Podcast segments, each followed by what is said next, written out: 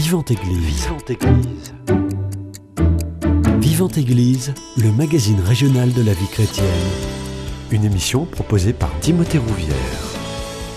Bonjour à tous et bonjour à toutes et bienvenue dans votre émission Vivante Église sur Radio Présence. On continue notre série d'émissions sur le sens du travail. Après avoir posé euh, la question de l'utilité et du sens du travail, nous allons euh, aujourd'hui euh, nous intéresser aux préoccupations des salariés, comment les entreprises perçoivent-elles les interrogations sur le sens du travail, comment y répondent-elles? Et comment parvenir à être chef d'entreprise et chrétien dans son activité professionnelle? On répond à toutes ces questions dans leur avenir.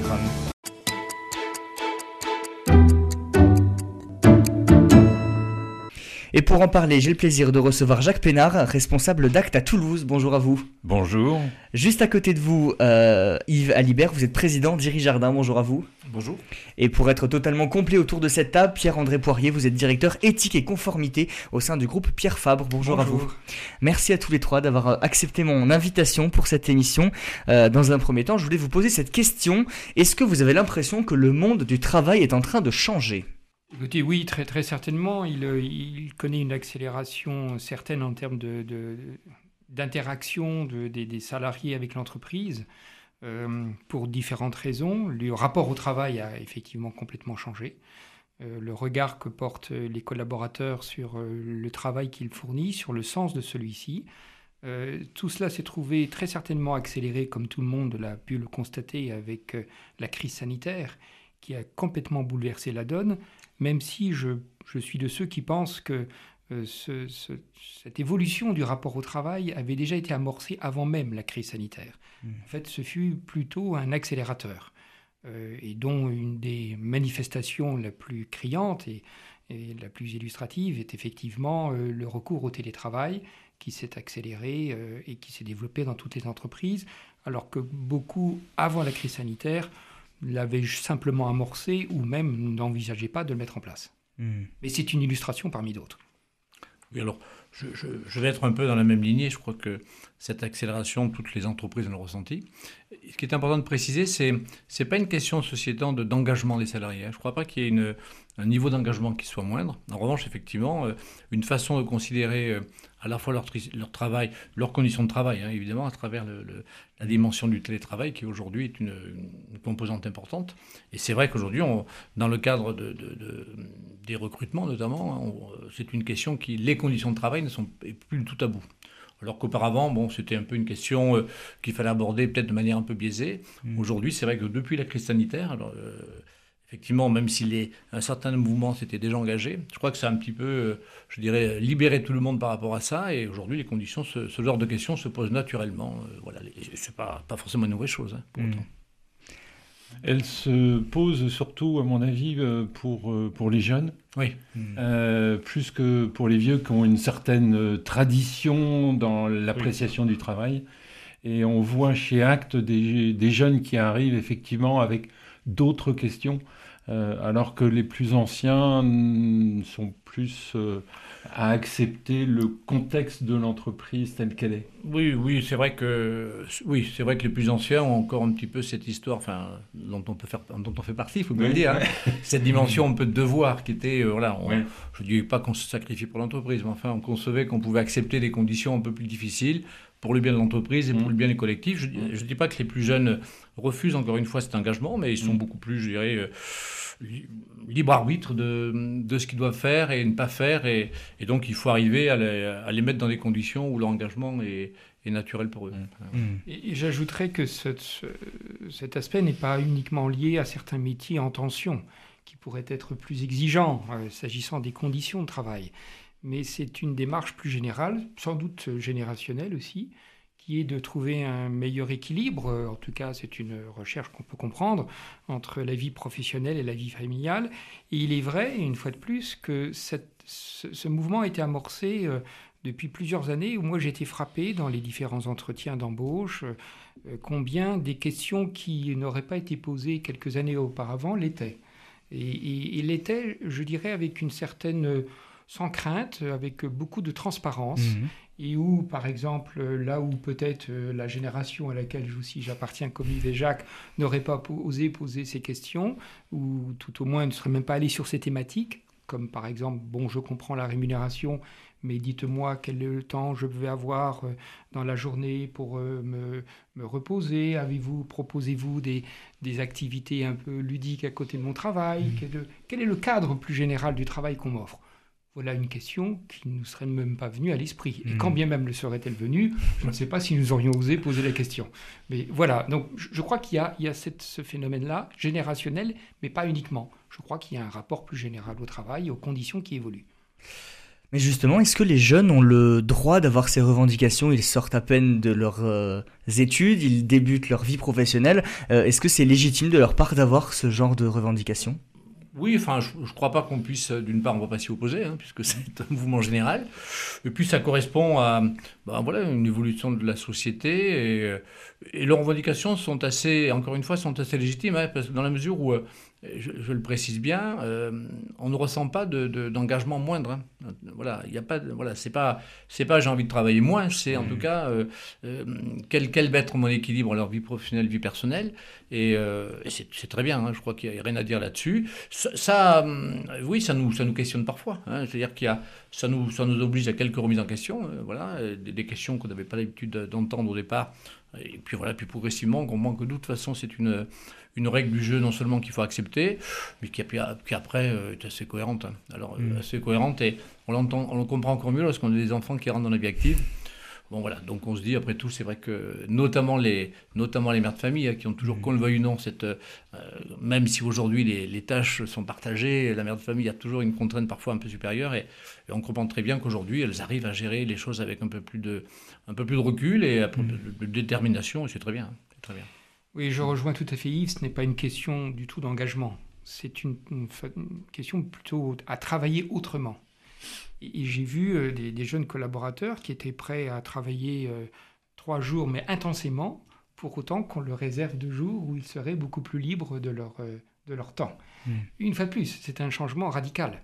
Euh, auparavant, on n'axait plus sur la présence. il y a eu beaucoup de, commentaires sur est-ce que c'est un temps de présence qui finalement euh, est un temps de présence actif et, euh, performant. on voit bien que ça bouscule cette approche qui méritait certainement d'être critiquée. Il est vrai que face à ces demandes, c'est plutôt à l'entreprise de s'adapter. Et je dirais pas uniquement, et je, risque de me répéter, parce qu'il y a certaines fonctions sous tension et où il faut les, les attirer et surtout les conserver. C'est plus général. C'est plus général. Donc voilà, c'est une, voilà, une entreprise est un corps vivant, il doit s'adapter à un environnement euh, concurrentiel, à un environnement de marché, mais il doit aussi s'adapter à, une, un rapport euh, avec ses collaborateurs qui évolue. Hmm. Vous parliez du télétravail comme une des principales préoccupations des salariés. Quelles sont-elles ces autres préoccupations depuis la crise sanitaire? Au-delà du télétravail? Au-delà du télétravail. je crois que alors le télétravail est une chose, donc euh, ça va. je dirais le, les conditions de travail au sens large vont bien au-delà du, télétravail. C'est euh, c'est qu'elle est. Euh, les jeunes sont aussi préoccupés de leur mission, hein, entendent, veulent être certains que leur travail va avoir alors, du sens puisqu'on en parle, et puis que leur mission, en fait, c'est ce qui est important, en fait, c'est qu'ils arrivent à, se situer dans l'entreprise. Alors nous, l'avantage qu'on a par rapport à d'autres peut-être plus grands groupes, c'est qu'on a encore qu'une une grosse PME ou une petite ETI, donc c'est un peu plus facile, je dirais, de de, de, de, de, faire comprendre à l'ensemble des collaborateurs et notamment aux jeunes quel est leur impact, quel est leur impact dans l'entreprise. Ça, je crois que c'est une préoccupation importante. Alors, ils veulent faire partie d'un projet, etc. Et, peut-être encore plus que les, euh, que, que, que, que les gens peut-être un peu plus âgés, euh, ils veulent s'intégrer. Alors, il faut qu'il y ait une vision. Bon, c'est très bien d'avoir une vision d'entreprise. Ça, ça c'est un peu ce que tous les dirigeants essaient de faire, euh, plus ou moins bien, enfin, ce que tous les dirigeants essaient de faire. Et il faut ensuite, en permanence, essayer de faire comprendre à ces, euh, notamment euh, aux plus jeunes, mais je crois à tous les collaborateurs, quelle est exactement leur place par rapport à ce projet d'entreprise et en quoi ils y contribuent. Voilà. Mmh. Leur dire, bon, tu fais ça et puis ça sera très bien, non, il faut aller un peu plus loin. Et voilà, on sent bien qu'on est beaucoup plus questionné auparavant sur, euh, sur, sur ces questions-là. Mmh. Et il est vrai qu'une des mmh. questions qui revient souvent, c'est de dire, écoutez, je comprends très bien l'organisation d'entreprise, je comprends bien le département que je vais rejoindre, la hiérarchie, mais quels échanges je vais avoir avec d'autres départements. Quel est le mode de, collaboration, le mode collaboratif qui va se mettre en place? Est-ce que tout cela est fluide? En fait, il y a, je, pense, derrière une démarche tout à fait euh, louable qui est de dire au-delà de la mission qui va m'être confiée, est-ce que ça va être pour moi un enrichissement par euh, les contacts que je vais nouer, des expertises différentes? Parce que il y a aussi la conscience que euh, finalement les connaissances deviennent vite obsolètes, qu'il faut sans doute envisager plus qu'auparavant plusieurs carrières dans une vie professionnelle, et que donc euh, c'est aussi un moyen de découvrir d'autres fonctions. Donc il y a, en tout cas pour les plus avisés, il y a certainement euh, cette démarche-là, et, qui, une fois de plus, mérite tout à fait d'être accompagnée et soutenue. Parce que d'un mode collaboratif, eh bien évidemment, il y a un effet euh, de groupe plus important, il y a une cohésion, une cohérence qui va se développer. Donc oui, euh, pour ma part, moi, je, salue particulièrement cette démarche. Alors mmh. qu'auparavant, je ne dis pas que les choses étaient totalement cloisonnées, mais elles auraient pu paraître moins fluides. Mmh. Et voilà, donc nous, nous nous retrouvons en quelque sorte. Jacques Pénard, vous au sein de Acte, vous accueillez euh, beaucoup de jeunes en particulier qui se posent des questions sur le monde du travail. Quelles sont justement leurs, préoccupations euh, Ils disent adieu à quoi et ils veulent dire bonjour à quoi alors, euh, alors c'est très varié. Hein. On a des personnes qui arrivent chez Acte après, je dirais, j'appelle ça une rupture de parcours professionnel. Donc, normalement, après cette rupture, ils ont envie de de remplir le trou qui, a été fait. Et donc, euh, euh, c'est justement euh, leur demande euh, arrive par rapport aux problèmes qu'ils ont eus.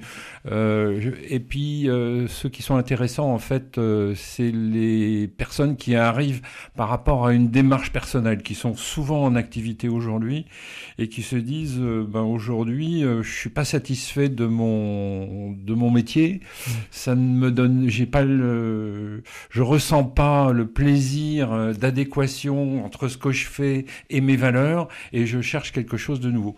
Et là, euh, bah, c'est les notions de valeur, et les notions de valeur, elles sont, elles sont personnelles. Euh, il y en a un qui va chercher plutôt un contexte d'entreprise où il y a une mission écologique importante, d'environnement par exemple.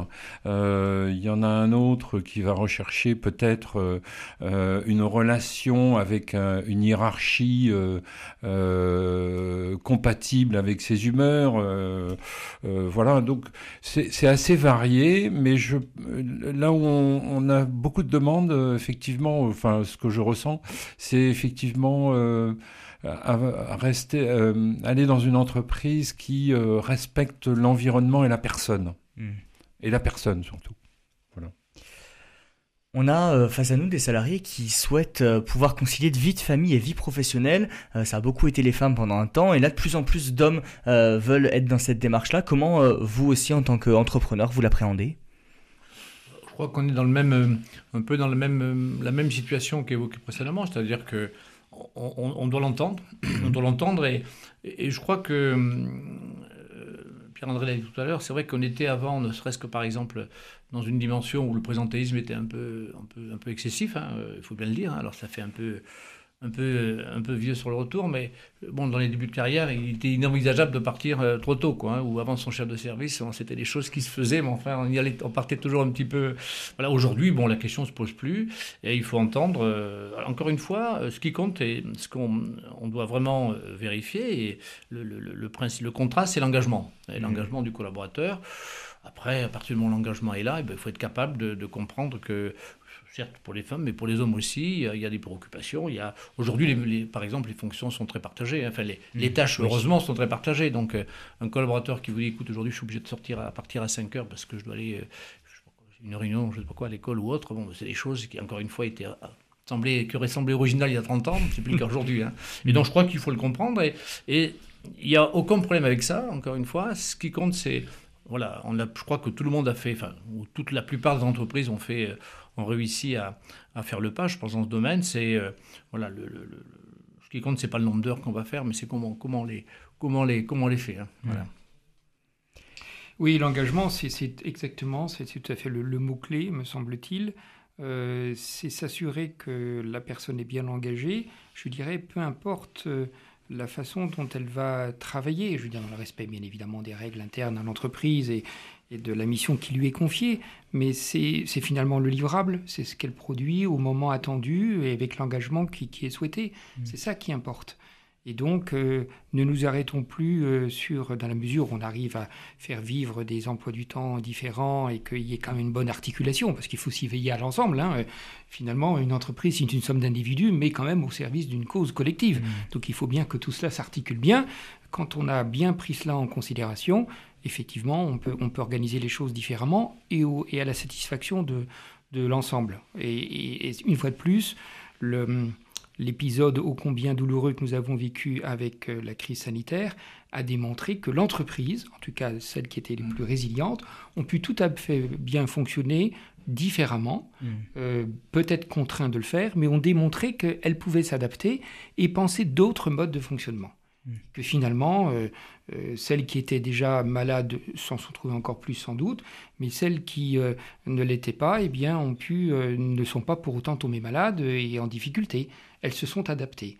Et, là, il faut saluer euh, l'engagement des managers, de tous les collaborateurs qui ont vu qu'à une situation exceptionnelle, il fallait effectivement mettre en place un dispositif exceptionnel et tirer tous les enseignements de cette période pour euh, se, comment, se projeter sur euh, l'organisation future de l'entreprise. c'est important ce que tu dis, Pierre-André. C'est des témoignages que j'ai entendus enfin, moult fois, c'est-à-dire que on a pu vérifier dans une situation exceptionnelle à quel point euh, on, parfois on peut se poser la question justement de, l'engagement et de l'attachement des, salariés ou des collaborateurs à leur mmh. entreprise. Quand on a pu voir et, la manière dont chaque entreprise est capable de, d'avoir et chaque dirigeant d'avoir ce type de témoignage. quand on a pu voir la façon dont euh, l'ensemble des équipes ont réagi, alors que, bon, limite, après tout, euh, on leur disait de rester chez eux, ben voilà, c'était simple, hein, chez moi.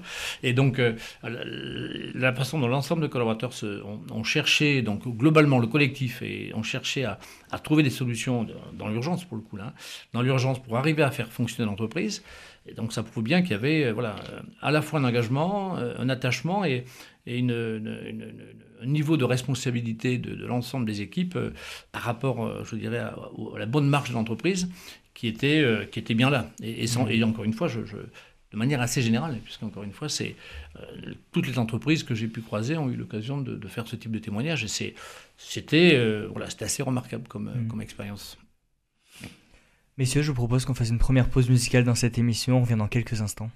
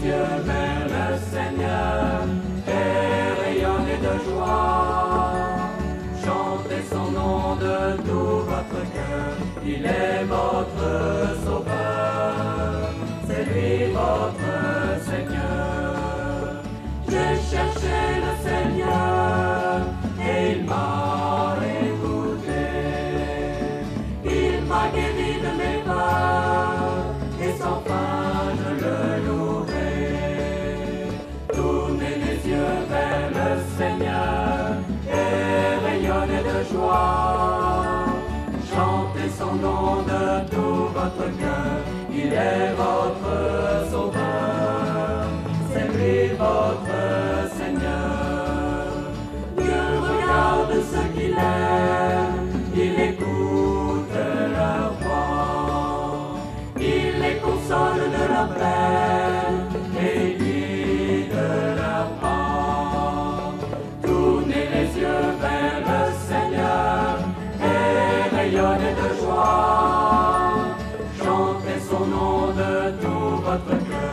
il est votre sauveur, c'est lui votre Seigneur. La la la la la la.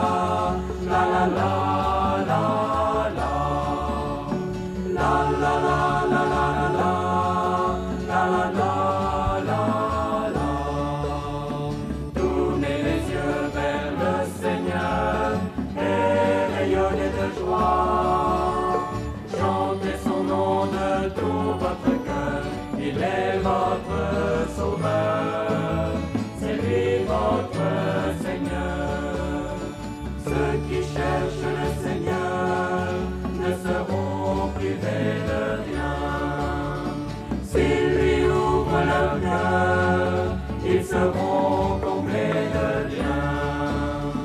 Tournez les yeux vers le Seigneur et rayonnez de joie. Chantez son nom de tout votre cœur, il est votre sauveur,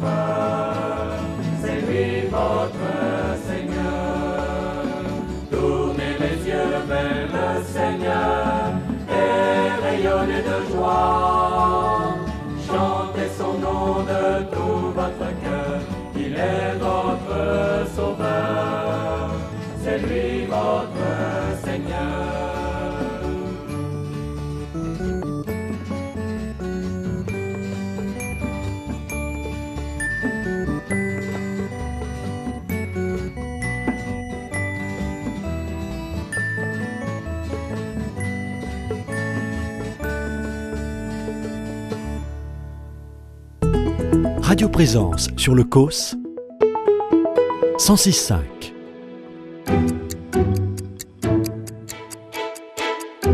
Vivante Église, Timothée Rouvière.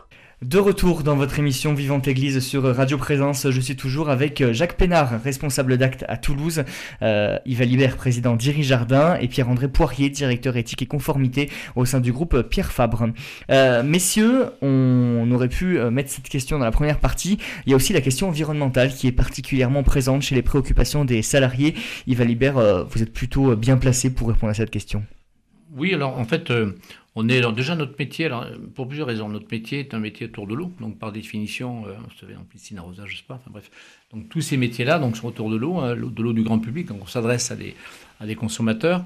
Et donc on est obligé, quand on, on intervient dans ce domaine-là, d'avoir ce type de préoccupation de longue date. Alors c'est aujourd'hui, euh, comme vous le savez, il y a il y a une, accélération aussi de cette, problématique, une surmédiatisation par, par certains aspects, mais pour autant, euh, c'est un sujet que, que l'on traite depuis longtemps. Et plus globalement, on a euh, engagé, mais là aussi, hein, euh, comme je crois beaucoup d'entreprises euh, relativement conscientes et responsables de, cette question-là, depuis plusieurs années, euh, avec, parce qu'on est un réseau de magasins, donc avec l'ensemble de nos points de vente, des groupes de travail, que ce soit, bon, je parle de l'eau, mais aussi toutes les questions de, recyclage, toutes les questions d'énergie ou autre, sont des sujets fort heureusement qu'on avait déjà initiés et qui étaient, qui étaient, on va dire, euh, importantes pour l'entreprise jusqu'à ces deux ou trois dernières années et qui sont devenues carrément centrales aujourd'hui. hein. Centrales à la fois, alors pour, alors, on l'a dit tout à l'heure, les collaborateurs ils sont aussi très sensibles, mais aussi centrales en matière de performance économique tout court. hein. C'est, c'est surtout pas euh, une question de, de choix de savoir si on va investir et dépenser un peu d'argent dans ce domaine-là. C'est plutôt le contraire. C'est Mm. comment je m'engage dans cette voie-là parce que c'est une question presque de, de survie à terme de l'entreprise. Au sein de, Pierre Fabre, est-ce que vous êtes aussi confronté à ces questions ou un petit peu moins? Oui, si, si, tout, à fait. Et à, plus d'un titre, euh, il est vrai aussi que l'entreprise Pierre Fabre, dès son origine, et il faut reconnaître le, le caractère précurseur de notre fondateur, M. Pierre Fabre, a toujours été très sensible à la question environnementale. Il ne faut pas oublier que c'est une entreprise qui s'est beaucoup construite sur euh, le, développement et la mise à disposition de produits d'origine végétale. Et puis il y a aussi l'eau, une autre eau, qui est l'eau thermale à veine. Et euh, c'est vrai que c'est une, démarche initiée depuis, depuis l'origine, qui s'est amplifiée pour répondre justement aux attentes de nos parties prenantes. Et quand je dis les parties prenantes, c'est bien effectivement les collaborateurs. C'est un des moyens de s'engager. C'est une des raisons pour lesquelles ils s'engagent à nos côtés, mais également de l'ensemble de, nos partenaires, euh, de la chaîne de valeur, euh, et, une fois de plus, quel qu'il soit, et quels que soient les territoires d'implantation. Donc oui, cette dimension environnementale, elle est au cœur de nos préoccupations. Nous avons même un département qui est consacré à ces sujets, qui s'appelle Green Mission. Euh, veuillez m'excuser le terme anglais, mais c'est pourtant bien, bien le positionnement, et qui est une démarche qui, euh, certes, est de rassembler les initiatives, leur donner sens, mais également de s'assurer que ces initiatives prises par l'entreprise puissent être partagées avec nos partenaires. Et c'est là où un groupe de notre taille, bon, peut se permettre aussi, mais d'autres peuvent évidemment, bien évidemment prendre cette initiative, de dire je fais une part du chemin, mais je vais euh, accompagner mes fournisseurs, mes prestataires, euh, mes clients à eux-mêmes faire une partie du chemin s'agissant de la préoccupation environnementale. Et ça, c'est l'étape 2 en quelque sorte. Euh, c'est très très porteur. Les, les collaborateurs apprécient beaucoup cette démarche parce qu'il y, a y vraiment un souhait de, de faire progresser l'ensemble de notre écosystème. J'imagine, messieurs, en tant que chrétiens, entrepreneurs chrétiens, vous êtes d'autant plus euh, touchés, concernés par cette question environnementale, euh, au-delà de l'urgence climatique. Vraiment, ce, ce, respect de la terre au sein de la foi chrétienne, il est très important, donc ça vous tient d'autant plus à cœur. Oui, particulièrement. Vous savez, les, entrepreneurs chrétiens et notamment les, mouvements qui les rassemblent euh, ont comme corpus et comme texte auquel il se réfère, c'est la pensée sociale chrétienne.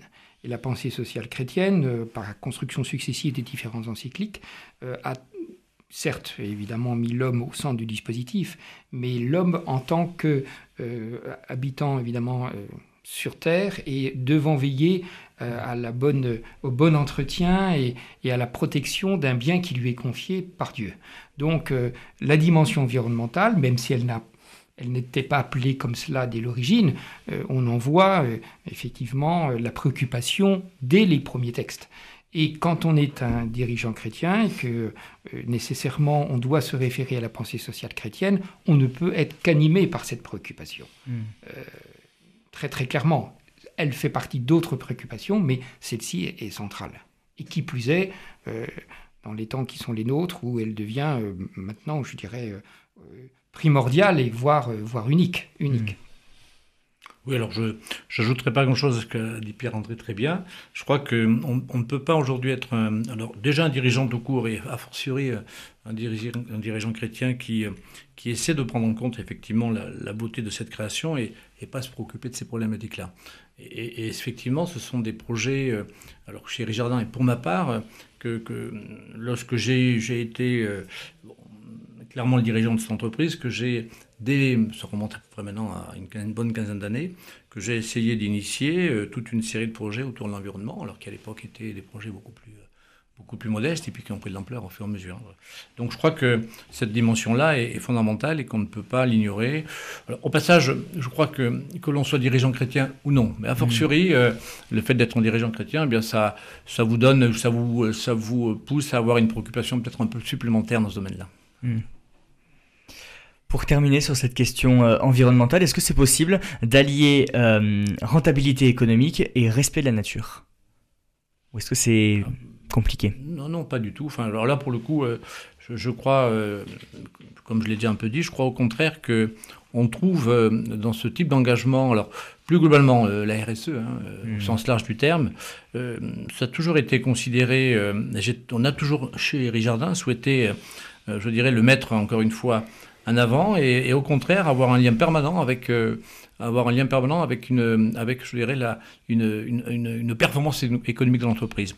Le credo étant que aucune action ne peut se construire dans la durée pour une entreprise si quelque part euh, elle s'écarte d'un objectif aussi de rentabilité économique. Donc toute la problématique, que le soit, si on part au sens large de la RSE, qu'elle soit environnementale mais aussi sociale ou sociétale, toutes ces, toutes ces actions-là doivent être en permanence, euh, je dirais, conduites avec en toute et, encore une fois en toute transparence, hein, parce qu'encore une fois, une entreprise doit aussi avoir des actions qui, euh, qui aboutissent à, à, une rentabilité, mais ça peut être conduit avec une conviction forte et en même temps avec la conviction évidente que ce genre d'action-là, toutes ces préoccupations environnementales, sont des éléments de compétitivité et mmh. surtout pas des éléments de coût. Oui, je partage, on ne peut pas du tout opposer l'un et l'autre. Bien au contraire, je dirais que même la préoccupation environnementale, lorsqu'elle était euh, euh, suffisamment partagé, avec tous les indicateurs qui permettent d'en suivre effectivement euh, le développement et, d'éviter tout débordement, tout, risque pour, l'environnement, nous permet d'identifier des moyens de, réduire nos consommations, de consommation d'énergie notamment, et ce n'est pas une fois de plus l'actualité, mais cela a toujours été, toujours été le cas, mais également nous permet de de prendre conscience que l'écosystème dans lequel nous vivons doit être protégé, qu'il y a la rareté de la ressource en mmh. général et pas uniquement liée à la ressource énergétique, et que à ce titre, cette dimension environnementale est clé pour la pérennité et la robustesse du système. Je rejoins tout à fait Yves. Euh, on, parle beaucoup de, RSE, voire même maintenant le terme est un peu dépassé, mais dans la, RSE, il n'y a pas que la dimension environnementale. Et on mmh. voit que tout cela fait un tout. Il y a la dimension sociale, bien évidemment, et dont notre propos euh, ce jour en est la parfaite illustration, qui est le sens du travail. Et puis il y a la dimension sociétale, mmh. euh, qui est très attendue de nos collaborateurs. Euh, quel est l'engagement, non pas d'eux-mêmes maintenant, mais eux-mêmes dans un engagement plus général d'une entreprise vis-à-vis de ses parties prenantes Hmm. Et donc tout cela forme un tout, et dans la mesure où la démarche est sincère et elle est transparente, c'est-à-dire transparente, savoir reconnaître ses échecs comme ses succès, et avant tout ses échecs, elle est en général saluée par tous. Et je pense que tout le monde y a gagné, l'écosystème en général, l'entreprise certainement, et certainement chacun des individus qui la constituent. Hmm. Voilà. Ça donne beaucoup de sens à ce que nous faisons. Ça sert une mission que chaque entreprise se doit de définir. Ce n'est pas un hasard si le législateur a créé il y a quelques années les entreprises à mission. Bon, nous, dans notre cas, euh, euh, l'entreprise à mission était toute trouvée. Du reste, nous avons servi d'exemple puisque nous sommes détenus par une fondation reconnue d'utilité publique. Donc la mission, elle est trouvée. Elle est bien dans cette dimension, je dirais, propre à ce groupe et, et dès l'origine qui était de cette orientation à la fois d'une préoccupation de l'homme Hmm. euh, et dans sa dimension et de notre terre, dimension sociale, environnementale et, et- et sociétale. Donc je crois que humblement, avec beaucoup d'autres entreprises, on a la démonstration qu'on peut être préoccupé par ces sujets tout en assurant son développement. Hmm. Vous parlez de la dimension sociale et sociétale. Qu'est-ce qu'on entend par dimension sociale et sociétale et comment vous arrivez à le, à le mettre en œuvre au sein de vos entreprises? Alors la dimension sociale, c'est euh, effectivement la prise en compte des, euh, du bien-être de ses salariés Mhm. dans la dimension santé, sécurité, mais aussi tout ce qui est la gestion du personnel, comme on disait, la rémunération, euh, toutes les conditions de travail. La dimension sociétale, c'est un, regard qui est plutôt porté par l'entreprise vers ses parties prenantes, en disant euh, je suis une entreprise qui souhaite être engagée euh, auprès de populations euh, défavorisées, qui va voler au secours de populations dans le cas évidemment de catastrophes naturelles, comme on l'a connu récemment en Syrie et, en Turquie. C'est aussi euh, l'engagement sociétal de s'assurer de la loyauté des pratiques commerciales avec ses euh, partenaires. Euh, c'est donc toute la dimension évidemment d'éthique euh, qui l'accompagne. Euh, voilà quelques exemples. Euh, voilà la dimension sociétale. C'est véritablement autant la dimension sociale est plus orientée vers l'interne, la dimension sociétale, c'est une fois de plus la prise en compte et la prise de conscience qu'une entreprise, elle n'est pas seule au monde, et heureusement parce qu'elle ne vivrait pas très longtemps, mais qu'elle elle est bien dans un, dans, un, dans un écosystème, je reprends le terme, mais c'est bien celui-là, dont elle doit veiller au bon fonctionnement, et pas uniquement pour un intérêt purement économique. Alors, oui, donc j'abonde encore une fois. Euh, cette dimension sociétale, elle est, alors elle peut se, effectivement, elle se mesure, elle se démontre avec un certain nombre de projets de, solidarité qu'aujourd'hui beaucoup d'entreprises développent. Et nous avons nous aussi créé euh, un fonds de dotation qui permet, euh, je dirais, d'investir sur un certain nombre de projets, hein, que ce soit en France ou à l'étranger, des projets de développement. Mais après, là aussi c'est important, c'est pas uniquement ce domaine-là, c'est effectivement la place de l'entreprise. Alors le terme écosystème est, je crois, le plus adapté. C'est, par exemple, ce soit avec nos clients, à la façon dont on est capable aussi de s'adresser à nos clients, mais de la même manière avec, par exemple, nos fournisseurs. Alors, on est une entreprise de distribution et Dieu sait que dans les entreprises de distribution, on parle souvent des, des, des relations entre fournisseurs et distributeurs. Euh, on essaie, et je crois que c'est c'est vraiment un projet qu'on porte, je, il me semble, avec une certaine réussite, d'avoir de, de, de, des relations extrêmement responsables avec nos partenaires. Encore une fois, ce qui n'empêche pas une exigence, hein, parce que dans mmh. ce métier-là, il faut une exigence à tout point de vue. Pour autant, on essaie de, de manière, je pense, un peu originale, de développer des relations effectivement parfaitement euh, saines avec l'ensemble de nos partenaires, et en particulier nos, partenaires fournisseurs. Et, là aussi, je crois que, et j'en suis convaincu, c'est plutôt un élément positif, et là aussi un élément de compétitivité, contrairement à ce que. En première approche, on pourrait penser avoir des relations, je dirais, de bienveillance avec nos partenaires, et j'incite beaucoup, en particulier avec nos fournisseurs. Je crois que c'est la meilleure manière de, de, les amener à être, je dirais, les plus compétitifs possibles, et à tout point de vue, hein, il n'y a pas que le prix, il y a, tout là, il y a tout un, mmh. toute une série d'éléments de, de, de, prise en compte dans une relation avec un partenaire fournisseur.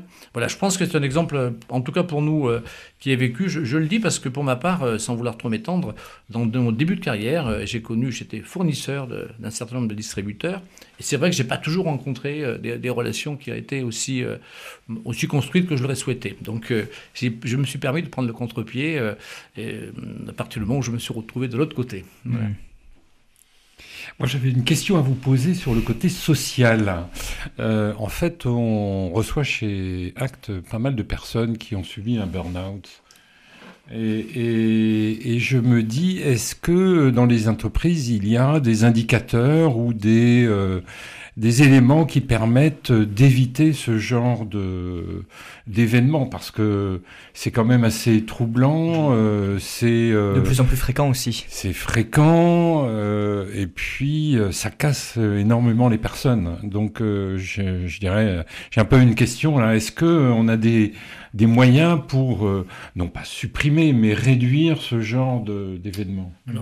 C'est c'est vrai que c'est une question. C'est c'est un, euh, comment dire, une situation troublante. Parce que, effectivement, dans la mesure où on, essaie, on imagine développer un climat euh, plutôt favorable dans son entreprise, et oui, je dois bien l'avouer, ce sont aussi des situations qui se rencontrent parfois euh, chez nous. C'est vrai, effectivement, une forme de constat d'échec, il faut bien le dire. Donc, oui, on essaie, alors on a, comme toute entreprise, une série de des services de ressources humaines, etc., hein, qui sont très, très attentifs là-dessus. La meilleure façon, encore une fois, ça peut se prévenir, ça peut se, on peut, on en a des exemples, parfois arriver à, anticiper sur ce, type de, sur ce type de problématique à partir du moment où vous avez euh, globalement un fonctionnement, un encadrement qui est attentif à ça. Hein, parce que c'est rare que ça, c'est rare que ça arrive du jour au lendemain comme ça. Donc on arrive parfois à anticiper, et à partir du moment où on arrive à anticiper, eh bien c'est, ça peut se, ça peut se travailler. Euh, il faut parfois prendre, euh, y compris des congés. Hein. On arrive hein, tout simplement à proposer à un collaborateur sur une période très compliquée de, prendre un peu de recul avant que, avant que je dirais, euh, euh, la situation du burn-out se produise.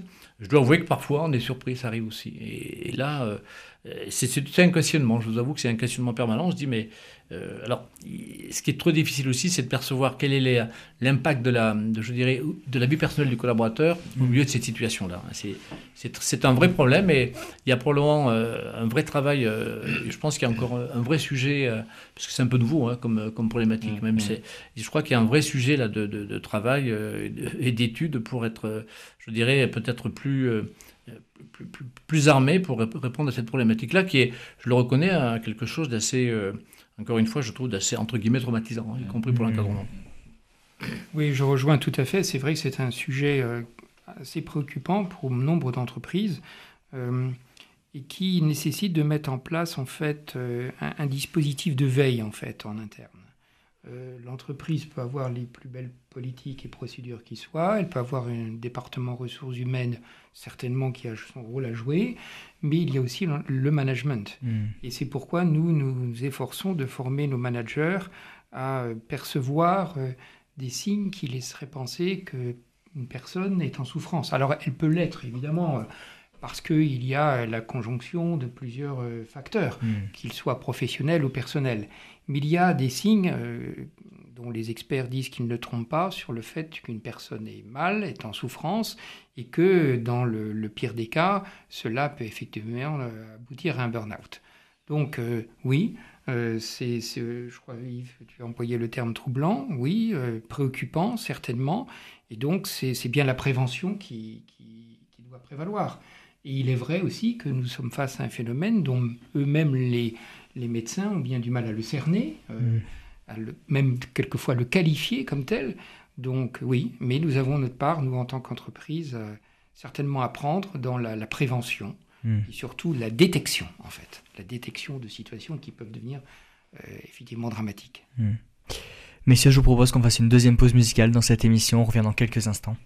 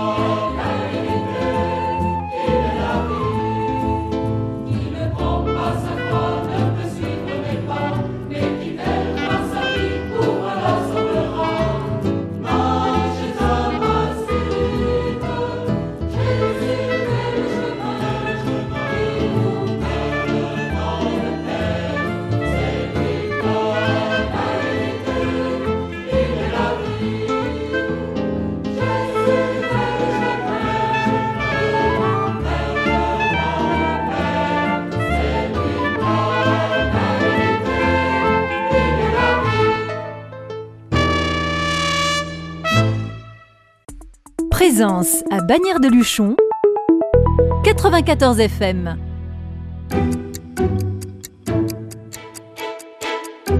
Vivante Église, Timothée Rouvière. De retour dans votre émission Vivante Église sur Radio Présence, je suis toujours avec Jacques Pénard, responsable d'actes à Toulouse, Yves Alibert, président d'Irigardien et Pierre-André Poirier, vous êtes directeur éthique et conformité au sein du groupe Pierre Fabre pour parler du sens du travail. Euh, messieurs, vous occupez ou vous avez occupé tous les trois des postes à responsabilité. Comment vous arrivez à être chrétien et cadre au sein d'une grande entreprise? Ah, alors c'est un, c'est un combat de tous les jours. Ah c'est un combat de tous les jours parce que c'est euh, ce que nous appelons dans, le mouvement auquel j'ai l'immense chance d'appartenir, qui est celui des entrepreneurs et dirigeants chrétiens, c'est de rechercher l'unité. L'unité entre les convictions et la vie professionnelle et l'engagement professionnel. Donc euh, c'est vrai que c'est une recherche euh, qui nécessite d'allier à la fois certainement l'exigence professionnelle, parce que c'est aussi la responsabilité du manager d'être exigeant et ainsi de faire grandir euh, ses collaborateurs, mais aussi euh, la bienveillance qui s'y est. Mmh. Et, en n'oubliant pas que celui que vous avez en face de vous, celui que vous managez, est avant tout un homme. Euh, et c'est cela, en fait, qui doit le dire. Alors, quand on a dit cela, on a fait une partie du chemin parce que le plus dur reste à faire. C'est de le mettre en œuvre au quotidien. Mais la simple quête de cela, en, soi est très porteur. Mmh. Parce que là aussi, ça donne un sens, alors cette fois-ci à sa mission de dirigeant ou de, ou de manager, et, et, de se dire peut-être le soir en rentrant que euh, on a peut-être agi différemment. En tout cas, on peut, on peut l'espérer avoir essayé d'agir euh, différemment. Et une fois de plus, en essayant de concilier, de rechercher cette unité, mais là c'est une dimension très personnelle, mais en alliant à la fois l'exigence et la bienveillance. Mmh. Alors oui, euh, je partage. C'est alors c'est à la fois, euh, comme le dit si bien Pierre-André, euh, un combat peut-être permanent, mais ça peut aussi, je crois, nous aider à avoir un management approprié. C'est-à-dire que on essaie, j'essaie en particulier, je crois que dans l'entreprise, dans notre entreprise, c'est quelque chose qui qui se véhicule une bienveillance générale. Alors, c'est pareil, mmh. la bienveillance ne veut pas dire qu'il ne faut pas de l'exigence, hein, on est bien d'accord. Pour autant, euh, ce dont pour ma part je suis convaincu, c'est que, par exemple, un collaborateur sera d'autant plus performant qu'il est dans une, une, bonne sécurité psychologique. Et donc, pour le, meilleur, le mettre dans la meilleure sécurité psychologique euh, possible, bah, il, faut, euh, bah, il faut que quelque part on développe un, climat, je dirais, un climat donc sécurisant, bienveillant. Alors, ce qui ne veut pas dire encore une fois que tout est parfait, mais ce sont, des, ce sont, je dirais, des valeurs qui sont assez en ligne avec, euh, je dirais, avec la pensée chrétienne. Et puis, mm. évidemment, il y a la fameuse question de la dignité humaine. Et je crois que si on considère ses collaborateurs euh, effectivement comme des hommes et des femmes euh, que l'on doit respecter, et, je crois que c'est assez, c'est assez naturel, hein, on arrive à, d'une certaine manière, à être à peu près en ligne avec tout au moins à se diriger vers une certaine logique de comportement de, de patron chrétien. Hmm. Pierre-André Poirier, vous évoquiez tout à l'heure les, EDC, les entrepreneurs et, dirigeants chrétiens. Euh, pour les auditeurs qui ne connaissent pas, est-ce que vous pouvez, est-ce que vous pourrez pardon, nous présenter la structure?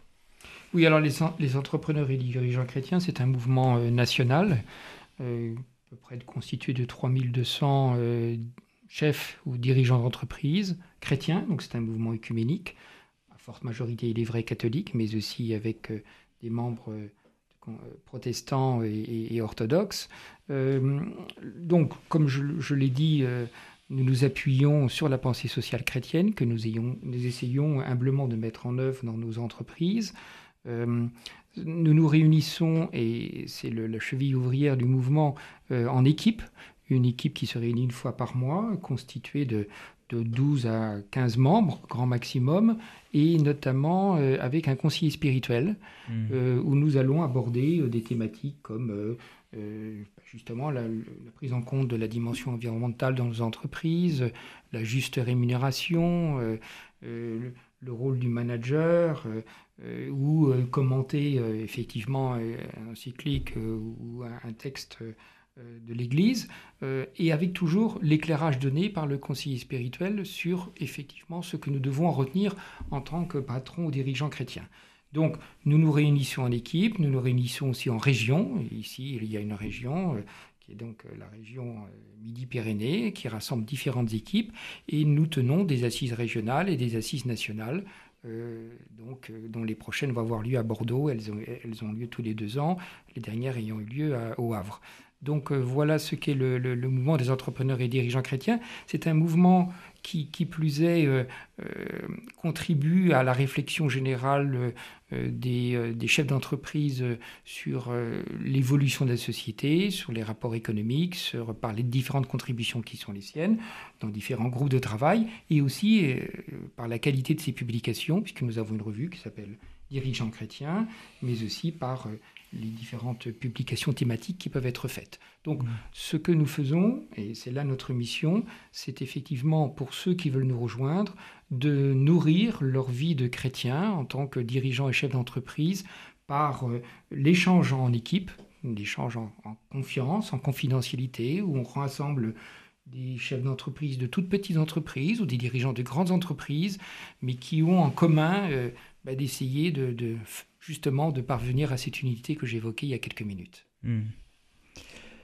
Jacques Pénard, vous vouliez dire un petit mot sur, euh, sur Acte On vous a peu entendu durant cette émission. Oui, je voulais parler euh, de Acte dans le sens, euh, dans le sens du travail. Hmm. Alors la méthode Acte du bilan de compétences est d'inspiration assez ignatienne, dans ce sens qu'elle demande à la personne, avant de choisir un métier, quand on travaille sur la, l'objectif, hein, avant de choisir un métier, d'exprimer les conditions de travail dans lesquelles elles se sentent le plus épanouies possible. C'est ce qu'on appelle euh, chez nous euh, les dix points clés. Et ces dix points clés, ce sont les conditions pour lesquelles le travail que prendra la personne aura un sens. C'est pour ça que euh, je dis, la personne qui vient chez nous, euh, en général, euh, lorsqu'elle a déroulé cette méthode-là, elle va aller vers une entreprise dans laquelle elle se sentira bien et elle aura vraiment le sens de, ce qu'elle, des valeurs qu'elle veut atteindre. Voilà. Messieurs, pour clôturer cette émission, est-ce que vous auriez un message à faire passer, peut-être à, destination des entrepreneurs et dirigeants chrétiens ou tous les salariés qui se posent des questions sur euh, le sens dans leur travail? Je, moi, je crois que le, le, sens euh, du travail est, devenu effectivement une préoccupation clé. Il aurait dû l'être bien avant et il faut bien le prendre en considération aujourd'hui. Mais je le, je, le, je le, relie toujours aussi à la valeur travail.